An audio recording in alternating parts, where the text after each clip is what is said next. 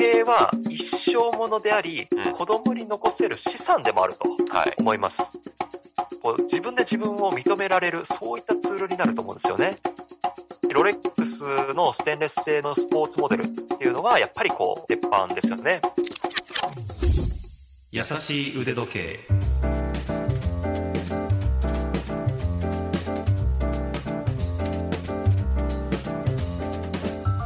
YouTube チャンネル腕時計のある人生の RY ですラジオ関西アナウンサーの春名由紀です。この番組では腕時計のことが大好きな我々二人が気ままにトークします。さて、今日のテーマはズバリ、1万円の時計と100万円の時計の違いです。これまでいろいろな時計をさらっとこの番組紹介してきましたが、中には100万円を超える高額な時計も実はあったんですね。例えば、RY さん、失礼ですけど、今腕に輝いている時計っていうのはいくらですか？こちらはですね、あのロレックスのサブマリーナの114060という時計なんですけども、うん。まあ、購入した時の金額は70万円ジャストぐらいうんだったんですけども、まあ、今はですね、中古品でも100万円以上はするといった時計になってますね。買った時よりも今価値がどんどん上がっているというね時計になるんですよね。ただそれ以上にやっぱり RY さんといえばサブマリーナというイメージがすごく私の中ではあってあ今日もそれつけてらっしゃるんだということを思っていますけれどもさっき70万円した当時したで今は100万円以上の価値がある。中には1万円の腕時計もある。さあこれらの間にはどんな違いがあるのか、うん。そもそもの話を今日は RY さんに聞いてみたいと思います。優しい腕時計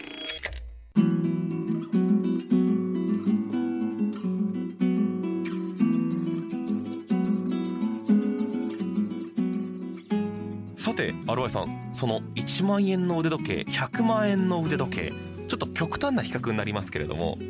違いはどの部分にあると思いますか、い。やーまあまずこれはですね本当にいろんな違いがあると思うんですけどもまずこうブランドの、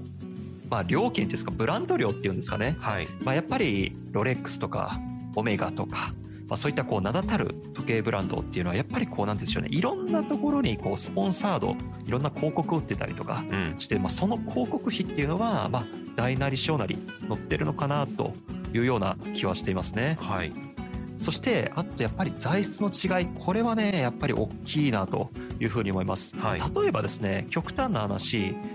時計にこうダイヤうんが散りばめられているとか、うん。まあ、そういった装飾が使われているともう必然的に高くなると思いますよね。はい。あとはステンレスの時計かもしくはこの金とかうん。プラチナとか、そういった材質でできてる時計っていうのもやっぱりこれは高くなるので材質の違いっていうのもまあ大きなところかなとうん。思います。まあ、でもねやっぱり一番このなんていうんでしょうね価格差に影響するのはこのムーブメントだと思うんですよね。ムーブメント。改めてですけれどもどういうものですか？まあ、ムーブメントっていうと、まあ、車で言うとエンジンみたいな、うん。まあ本当になんて言うんでしょう。そのブランドの心臓部っていうんですかね。まさにこう時計の針を動く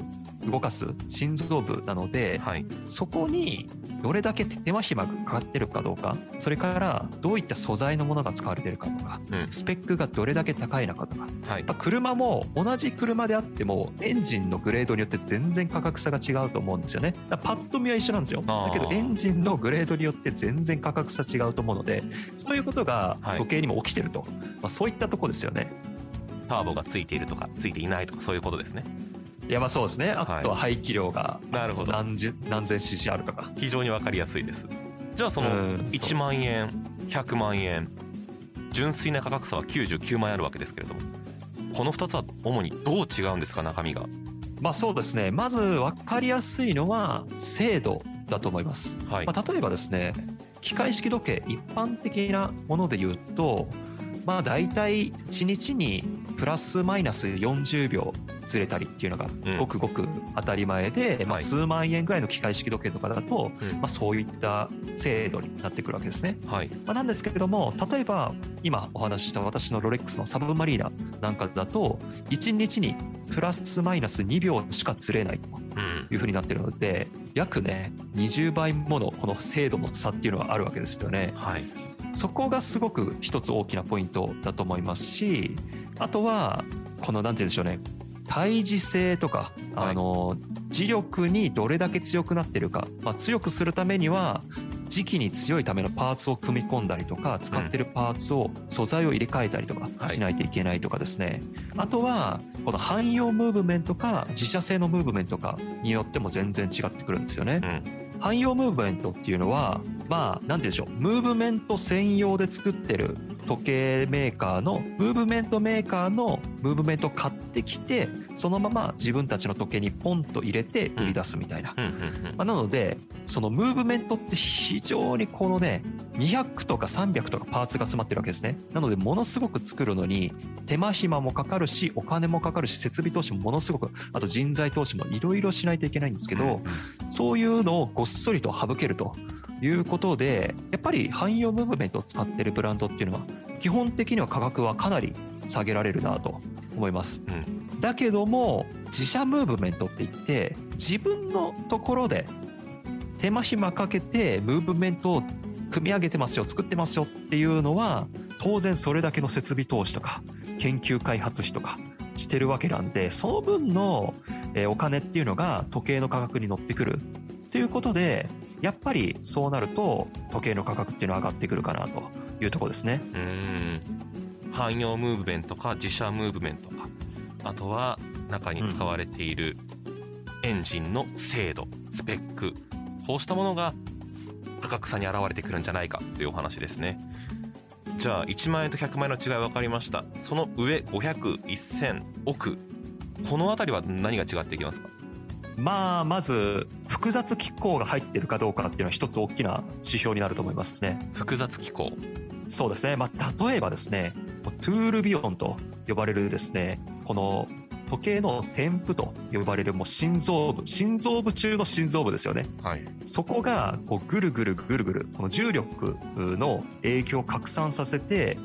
精度を一定に保つようにという機構があるんですけどもそれがついてるだけで2000万3000万円を当たり前にしてしまうっていう、まあ、恐ろしいね複雑機構があるんですけどそれがついてるかどうかとかあとは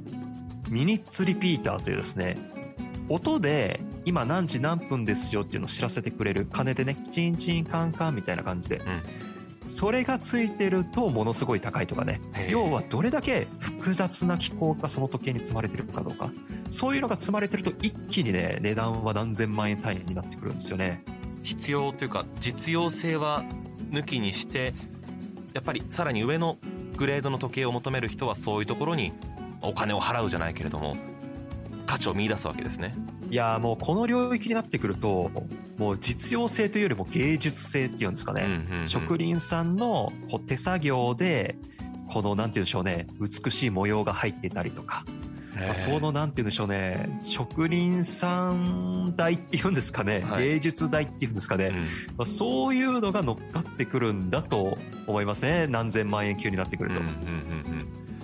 さっき RI さんの今左手首にあるロレックスのサブマリーナーはカタログ値ですけれども1日にずれるのがプラスマイナス最大2秒でしたっけ？そうですね。一方で1万円の時計でも1秒もずれない時計はあるわけじゃないですか。まあそうですね。この価格だけで価値は測れませんが1万円じゃなくて100万円持つっていうことに時計ファンとしてはどどう RI さんは考えてらっしゃるのかなとすごい気になるんですけれどもいやーまあこれはね本当に一般的に100万円っていうとものすごい大金じゃないですか。ものすごいですよ。なんですけどもそれをねあえて今で言えばまあ不必要な時計というものに変えるっていうことはね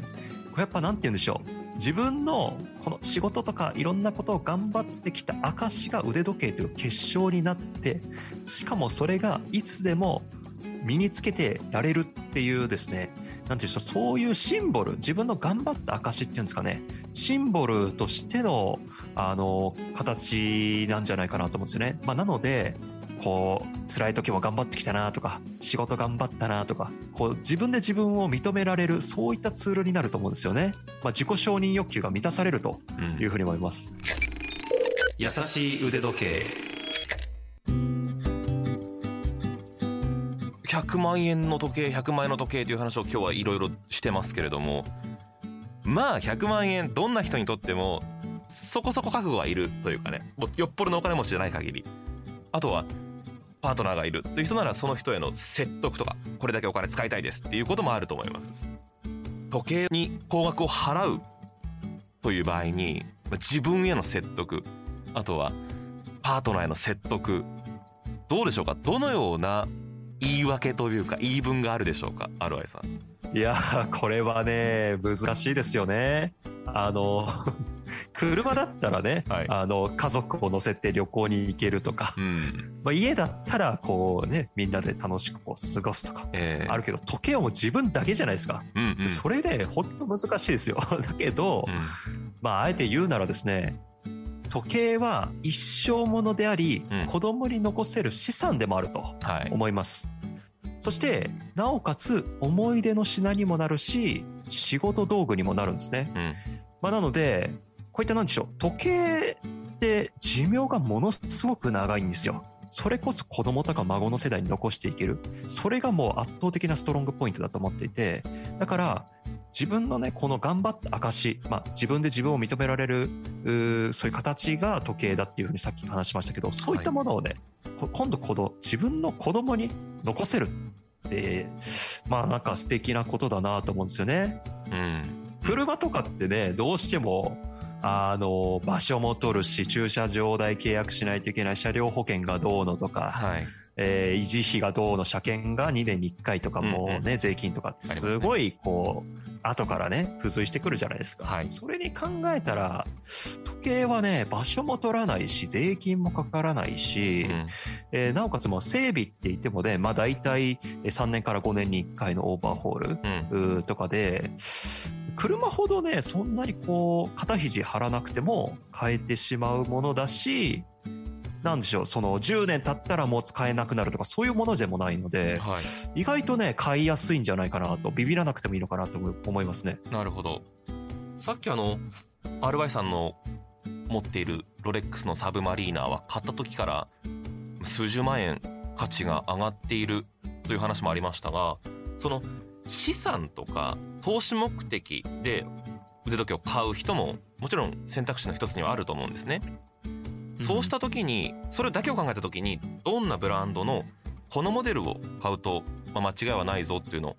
簡単にいくつか挙げてほしいなと思うんですけれども。まあ、そうですね、これはですね、まあ、やっぱりロレックスのステンレス製のスポーツモデルっていうのが、やっぱりこう、鉄板ですよね、まあう正式名称はプロフェッショナルモデル。はい。あとは、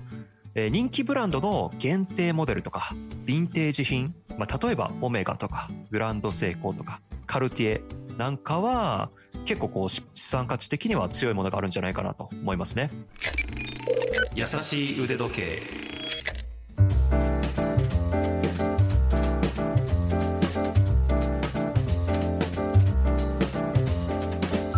ということで今日も RY さんにいろいろ聞いてきましたけれどもいかがでしたでしょうか？今日紹介した情報はラジオ関西のトピックスサイトラジトピでも詳しく読めますので復習したいという方はそちらもどうぞご覧ください。それから番組へのご感想ご意見取り上げてほしいテーマのリクエストなどはメールで募集しています。腕アットマーク JOCR.jp ude アットマーク JOCR.jp まで送ってください。あとツイッターもやっておりますのでこの番組と合わせてフォローをお待ちしています。優しい腕時計もしくはハッシュタグやさ腕と検索してください。私の YouTube チャンネル腕時計のある人生もよろしくお願いします。次回も私たち2人が優しくトークします。それではまた